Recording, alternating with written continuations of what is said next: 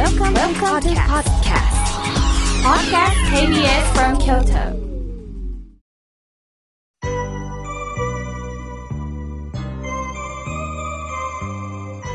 さあ、ここからは皆様方からたくさんのメッセージをいただきましたので、順に紹介させていただきます。まずはじめにメールをいただきました。奈良県より、サロちゃんさん、ありがとうございます。河村明慶様、私はどうしてもお礼が言いたくて、メールを出しました。私が苦しみのどん底の時、妙慶さんに相談のメールをしました。するとしばらく経って返事をくださいました。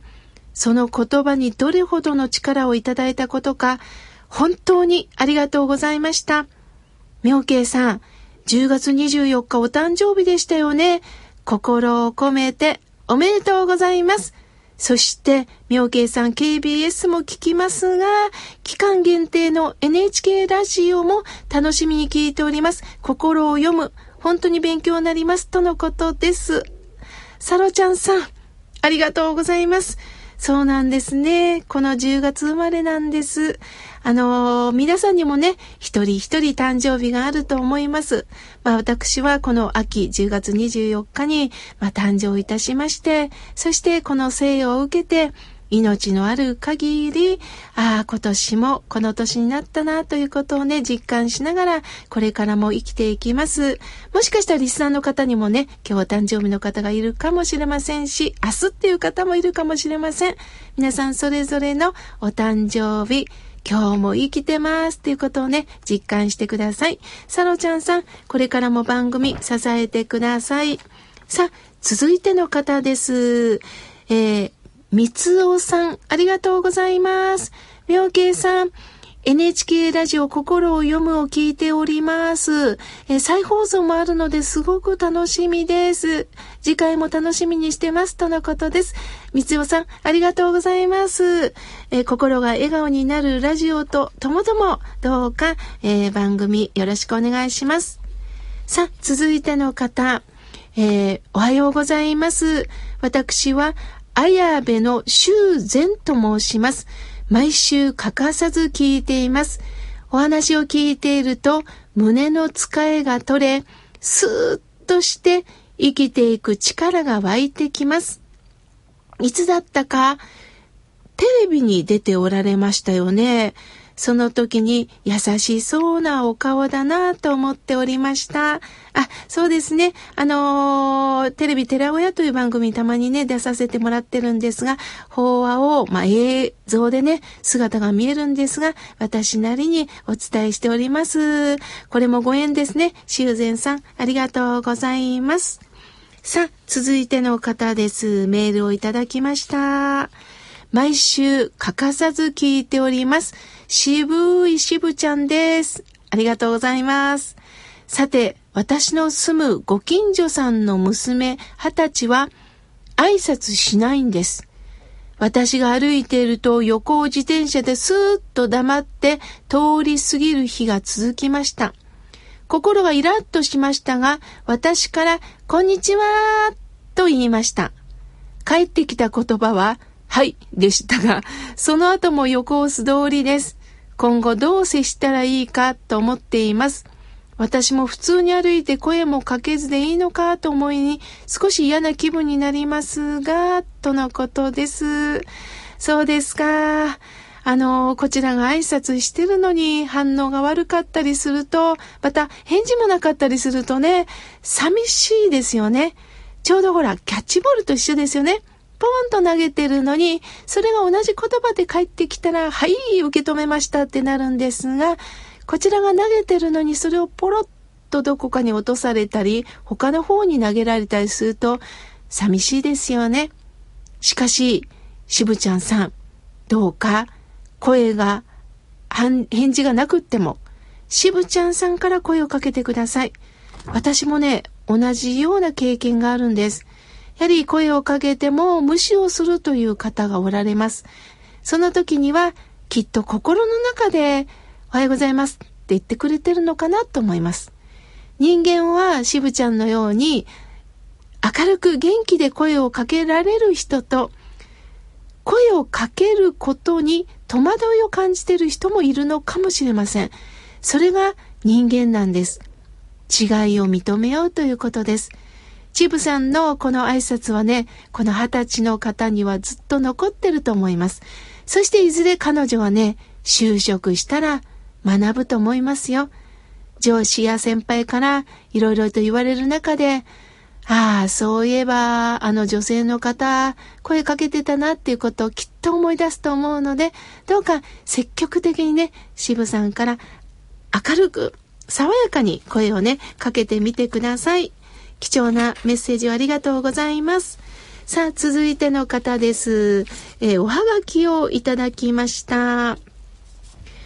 えー、やすしさん。みょうけいさん、いつも笑顔になっていますよ。みょうけいさん、栄養感が当たりました。5年間保存が効くということで、5年後、妙慶さんのことを思いながら食べよっかな。ところで、親鸞さんの言葉、妙慶さんの教え、本当に心を変えようと思って鉄の棒を曲げるぐらい大変やと思いますが、でも頑張ります。妙慶さん、KBS もそうですが、今期間限定の NHK ラジオも心を読む聞いています。とのことです。ありがとうございます。しかし、安井さんって本当にウィットに富んだ方ですね。5年間保存が効く栄養感を5年後にギリギリまで取っときますか？また私のことを思いながら食べようかな。でもそれも楽しみかもしれませんよね。栄養感というのは、本当にこう、今のこの災害対策も考えた、えー、栄養のある羊羹ですからね。5年後に楽しみにもいいかもしれません。また、安井さん、鉄の棒を曲げるぐらい大変やと思いますが、とのことですが、本当そうですよね。私も含めて、もう本当心は我がいっぱいです。しかし、親鸞上人は、みんな我を張ってますよ。鉄の棒ぐらい我を張ってますよ。そんな鉄の棒を私は持ってるんやということを確認してください。そのね、鉄の棒がね、いつの間にか、信心の棒に変わったらいいですよね。たとえ周りから否定されても、たとえ周りから腐されても、私はこの信心をいただいて生きていきますというね、その信心の棒をいただけたらいいですよね。安井さん、これからもどうぞよろしくお願いいたします。さあ、続いての方です。えー、山形県より小山さん、ありがとうございます。この間、自転車に乗っていたら釘が刺さってパンクして、タイヤのチューブを交換してもらいました。ショックでした。私も自転車で相当疲れてたのではないかなと思います。ああ、とのことです。そうでしたか。悔しいですね。でも逆に、これで、まあ、自転車の点検もしたと思えば、またこれから安全運転をするということで、逆にその釘が何かメッセージをくれたのかもしれません。本当ね、道路といってもなかなか安心してね、走れなくなりましたが、どうか足元気をつけてね、どうかこれからも、えー、共に生きていきましょう。ありがとうございます。さあ、続いての方です。安代さん、えー、メールをいただきました。いつも妙慶さんのご報は楽しみです。40歳で癌になり失明しました。とても落ち込みました。でもまだこの世に必要と思ってくださったのか、命までは取られませんでした。母を在宅介護しています。生きててよかったです。とのことです。ああ、そうでしたか。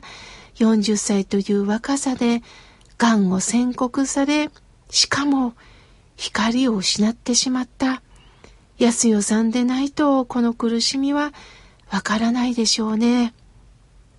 お母さんと共に今生きてるんですね。どうかお母さんの手を握ってください。お母さんの手のぬくもり、そして安尾さんの手のぬくもりを伝え合ってください。見えてる時にはそこまで気持ちを動かないのかもしれません。どうか安代さん、こんな私ですが、共にこの番組を育て合っていきましょう。これからもよろしくお願いします。ありがとうございます。さあ、続いての方です。えー、はるちゃんばあばさん。まあ、カラフルな、何色ですか ?1、ピンク、黄色、ブルー、緑。カラフルに目立つように、えー、おはがきにいろんな色彩でね、本当にもうパッと光るようです。妙慶さん、いつもためになる放送をありがとうございます。先日はプレゼントで井村屋さんの栄養感を送っていただきました。5年間長期保存できると書いてびっくりです。またパッケージには展示が打たれていました。いろいろと配慮されてるんですね。私は甘党ですが、糖尿病なんですね。それでちょっと食べることを控えてます。その代わり、12月に息子夫婦がハーフマラソンに出ますので、その時、息子夫婦にプレゼントしたいと考えています。喜ぶと思います。妙慶さんの声を聞くと、心安らぎます。これからも大変でしょうが、頑張ってくださいね。応援してます。とのことです。ハウちゃんばあばさん、本当に嬉しいメッセージをありがとうございます。これからも番組支えてくださいね。さあ、続いての方です。ペンネーム、ポッポリさん。また楽しい車のシールをね、貼ってくださってます。そして最近ね、おはがきでよく見かけるのが、1円切ってを皆さんね、あの、追加なさってるんですよね。消費税の関係で、はがき代も上がりました。その中で皆さん本当にありがとうございます。妙慶さん、井村屋さんの栄養感届きました。台風が来る前に届いたんです。だからいいきっかけをいただきました。今、稲刈り中です。一本の稲に台風静まる、静まる、そう願ってるようです。これからも稲に話しかけながらやっていきますとのことです。ぽっぷりさん、素敵なメッセージをありがとうございます。まだまだたくさんのメッセージをいただきましたが、来週紹介させていただきます。